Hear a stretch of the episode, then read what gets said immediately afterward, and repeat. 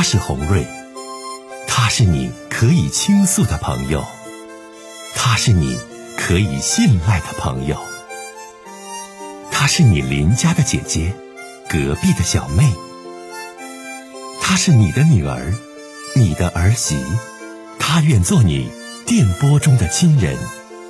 心有千千结，洪瑞与你相约。各位好，我是洪瑞，感谢您通过蜻蜓 FM 来收听《心有千千结》。收听节目的听友也可以通过手机微信公众平台和洪瑞进行互动。我们《心有千千结》栏目的手机微信公众号是大小写英文都可以，FM 八八八 X，FM 八八八 X。拿起您的手机，通过搜索 FM 八八八 X。就可以加入进来了。好的，接下来的时间，让我们来接听听众的热线。你好，哎，你好，是洪瑞老师吗？哎，我是。你好，这位先生。哎，你好，洪瑞老师。哎呀，我现在，我说我现在已经出轨了，我现在就就想离婚。嗯，因为我就感觉我我现在这个生活啊太压抑了，跟老婆在一起。你多大年纪了？我今年四十。和你爱人结婚多少年？有没有孩子呀？呃，有一个七岁的女儿。我们结婚已经有九年的时间了吧，差不多。啊。嗯。因为我什么一种情况啊？你这出轨了？对呀，你说就反正也也现在说也挺心烦的。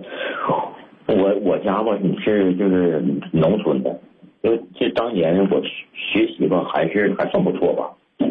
完了高考就是考的，就等于走出我们那个小小小山村了，来到这个大城市。嗯。然后毕业以后，我就给找了一份工作嘛。嗯，能，其实我能也，就是也是靠我自己的努力吧，能留在这个二线城市生活，我就我就自己感觉就是挺自豪了已经。因为那个时候我已经就是二十多岁吧，处过几个对象，哎，但是就是在相处当中嘛，都都是哎，就感觉啊，呃，不是说嫌感觉我家太穷了，要不就是觉得我太抠了，哎，就不花钱不大方，反正是就一句话吧，就就是因为钱，嗯，这这么分手的。哎，那个你看我。就是认识我现在这个老婆呢，属于是三十三十多岁吧，三三十三十那年认识。嗯嗯，他是那个本地人，完了家里也是有点有点小钱吧。因为他父母父亲是做生意的，完了母亲是是全职太太，我岳母。哎，那在当时呢，这就是他也很喜欢我嘛。完了也也知道我父母都是都是农民，嗯，因为他当时就说喜欢这喜欢这什么？喜欢我这个人，嗯，不是我的家庭。完了，我听听着我我也是感觉挺挺开心吧，可以说，嗯，处了有有两年吧，两年多以后，嗯，我们就开始筹备这结婚那事儿了。嗯，完就就在这个筹备结婚这个当当中呢，就出现矛盾了。我当时的想法就是想各，就是我们两家都出点钱，再加上我自己呢，多多多少少也有点存款，再购买个房子嘛。嗯，而且我说呃，我也说了，我说写我们我们两个人的名字房产证上，但他就是不同意，他说买房子就应该是男方的事情。就他说他他一分钱不出，因为他家可以出，这买个车，完了额外呢要求我的父母再再拿十万块钱出来。哎，他而且他跟我说的是我要的，实际上一点都不多，就是随随便便的要一点，是那么点意思吧。嗯。其实我我们呢，就是跟同事啊，跟朋友这些也呃这个什么时候也也知道，在大城市实际上十万块钱呢是不算多，但是对于我这个农村的父母来说呢，确实就感觉这压力挺大了，挺多了。嗯。哎，那当时他也是呢，当时他就说我父母如果不给，他就不和我结婚。哎，因为我这个是就是那时候我们老家呀，我父母什么都都已经跟亲戚朋友啊，就是说乡乡亲们呢都都通知了这个这个婚礼的日子了。我那怎么能不结呢？最后没有，实在被逼无奈了，实在没有办法，我父母就借了三十万块钱，加上我我手里头啊，加上我手里头有有一些有一点存款吧。先生，你说这意思就是说，你跟你的妻子结婚的时候，因为这些事儿闹得很不愉快，对吧？是但是呢，婚也结了，一直跟你心里这都是挺有阴影的，对吧？嗯，对对。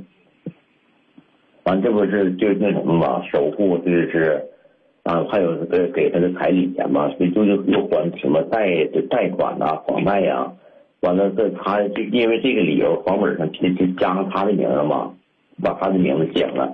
这件事其实我心里感觉都挺不痛快，这属于在我心里已经有个阴影。那么结他有孩子没？到现在都四十二了，有孩子没？有啊，有有一个女儿啊，这这这那个九岁了，啊，还有个姑娘，有孩子。嗯。你媳妇工作怎么样？在哪儿上班？他他在银行还还算可以吧？啊，在银行上。呃，这因为这呃，反正他现在现在吧，感觉现在也是压力挺大的，因为也总有总有一些任务不好完成。嗯，完了是生完孩子，他根本就不，他就更不想带。完了他父母呢也也不帮我带孩子，我这这也没有办法呀，我就把我父母啊从从老家接过来了，嗯，就帮我带孩子。结果呢，你说其实我我爱人呢，这成天，哎，回家以后我就感觉这就是非常不高兴，人家那东北话就拉了个脸，嗯、就是对对我的父母，但是也也不不跟我们呢或者我父母，他也也不发生什么冲突，也就是见面也不说话，就感觉很很冷漠。呃嗯，就我父母看我也也也挺可怜的，就忍气吞声的，就在我家啊，就是帮帮我照顾孩子嘛。哎，你说黄老师，其实我怎么说呀、我每天看他的样子，我也是心里头很不舒服，很窝火的。觉得你这个说了这么多，呃，其实是在给我解释一下为什么出轨的理由吗？先生，我我我说说你出轨那女的吧，你不说你出轨了想离婚吗？说说你出轨是那女女的是怎么回事？来，我听听。我是那是前年的事儿，前年我们单位吧来了一个女同事，三十出头，完了也还是单身。完了，她那性格特别温柔，完了对我也特别好。有时候我这有时候感冒了，还有主动给我买药，完了还给我在在在那个家里做一些好吃的啊，给给给我带来的。一来二去呢，你看我我们俩就好在一起了。完了，他就从他的身上吧，能让我感受到了，这这个家是该有的这这个温暖。哎，这就是我这个女同事吧，原来也有有一个结婚对象，但是后来呢，那个对象出轨了，她的心情也是抑郁好几年。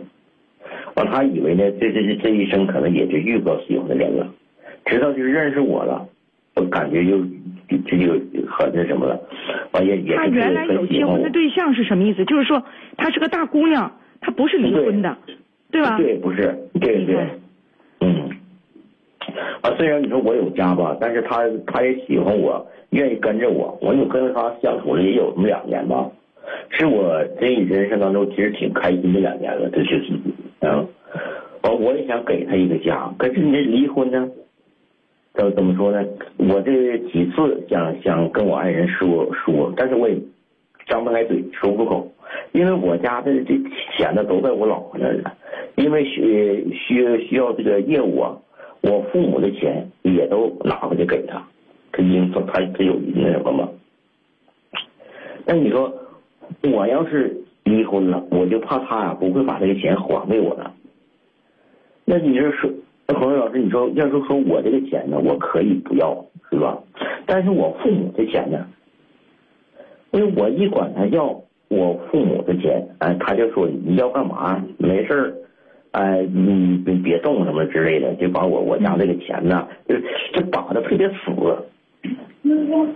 嗯，反正你说这这些年了，他父母啊，还还是什么呢？这就是根本也也不对我们也没有什么付出了。你这一想你现在吧，你听我讲，这位先生哈，你说这么多，嗯，你想问我什么？我就说想想什么呀？洪磊洪老师，你说我这该不该就是离婚去找我的新生活？你该不该离婚找你的新生活？哎呦我的妈呀！你离啥婚呢？哪个两口子过日子都能说出点儿啊心中的不痛快啊，心中曾经因为结婚呐，因为这个生儿育女呀，因为这个养育孩子啊，跟这个这个岳父岳母啊、公公婆婆之间的一些小矛盾，家家都有。但是这不是能让你 去出轨的一个好理由啊！离啥婚呢？你说呀？但是我就感觉跟他在一起特别不开心，很压抑啊。对呀，因为你出轨了，遇到一个单身三十出头、貌美温柔的这样的一个女同志啊，给你买药，给你做好吃的。哎呦我的妈呀！那你这你就没抗击住啊？你你最起码你这女的主要因为这女的是大姑娘，你这边有家，你长此下去，人这女的人不得让你有一个说法，对不？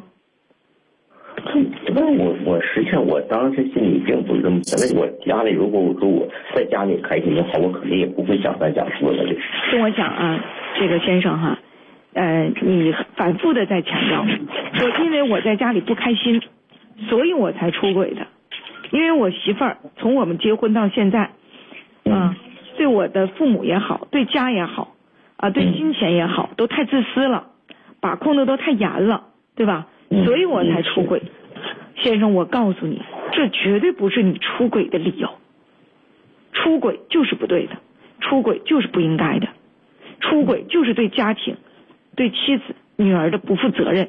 这跟你因为啥出轨没关系，不是说你因为这些出轨，你就应该得到所有人对你的原谅。你因为这些事儿，你就应该去出轨，那可不是这回事儿啊，先生啊。你给自己整的理由整的这家整的挺通，但是 事儿不是这回事儿。我，您黄老师，我知道你说的吧，说的对，但是放到我我我这个身上，我就感觉特别闹心了，现在。你真的啊，先生哈，你也是奔红瑞姐来的九七五电波跟我说你这事儿的，这能看出来你对我的信任，对吧？是也是这挺隐私的事儿，你出轨的事儿跟我说的前前后后的，先生我跟你讲啊。如果说你现在过日子，就是说红瑞，红瑞老师，你我跟你说的那些话，你批评我也好，说我也好，但你体会不到我内心跟我妻子之间的煎熬和痛，对不？嗯。那么你要说我就选择离婚啊，那你就别纠结于究竟财产怎么分，因为你出轨在先。因为你这里有很多财产，其实你就通过法律的角度，也不见得能划分的很清楚、很明白，因为都是婚后夫妻共同拥有的财产。嗯，你毕竟这个女的跟你结婚九年，给你生了一个七岁的女儿，你现在是什么状态呢？就是我对她一点感情没有了，我跟他在一起我就相当的痛苦，我要跟他离婚，然后呢？我该拿的钱我还得往出拿，拿出来。你要抱着这个想法，那我告诉你，那你指定成功不了。婚能离不能离？现在这婚都能离。你你这你这离婚，你家这点事也不复杂，能离。嗯。但你说离完婚，你想要的钱财你还能都到兜，这挺困难。还有离婚之后，你女儿要不要？归谁？都想没想？这很很多事儿啊，先生。哎呀，要不这么一说，这离婚也是很麻烦。很多事儿啊，就不像你想的那么，那么我说离婚我就离婚。你现在你心里想，我就要离婚，我要离婚，离好啊。那你现在你不还纠结吗？啊，父母的钱，你的钱，很多钱，婚后了都在你妻子手里。你出轨在先，你提出离婚，你孩子你要还是不要？你说你家的房产和钱财怎么分？你能得到什么，或者是你去争什么，能争回来什么？先生，你这都要考虑。好，那谢谢谢黄瑞老师。我说这些，就是说吧，你要说说了那么多话，就是给你离婚找理由。我告诉你，你这理由不成，你要问我，我就想离婚，我跟那女女同志，俺俩好，我不建议你离。你毕竟你过了九年，有个七岁的女儿，是那一个男人得承担起责任，家庭的责任。而且我听呢，你妻子啊，就是说呢，挺认钱儿，对不对？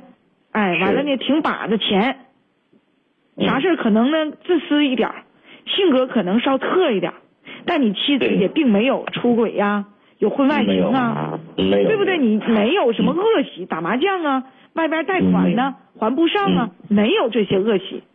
换句话来说，其实你媳妇儿还真就是正儿八经过日子的家庭妇女。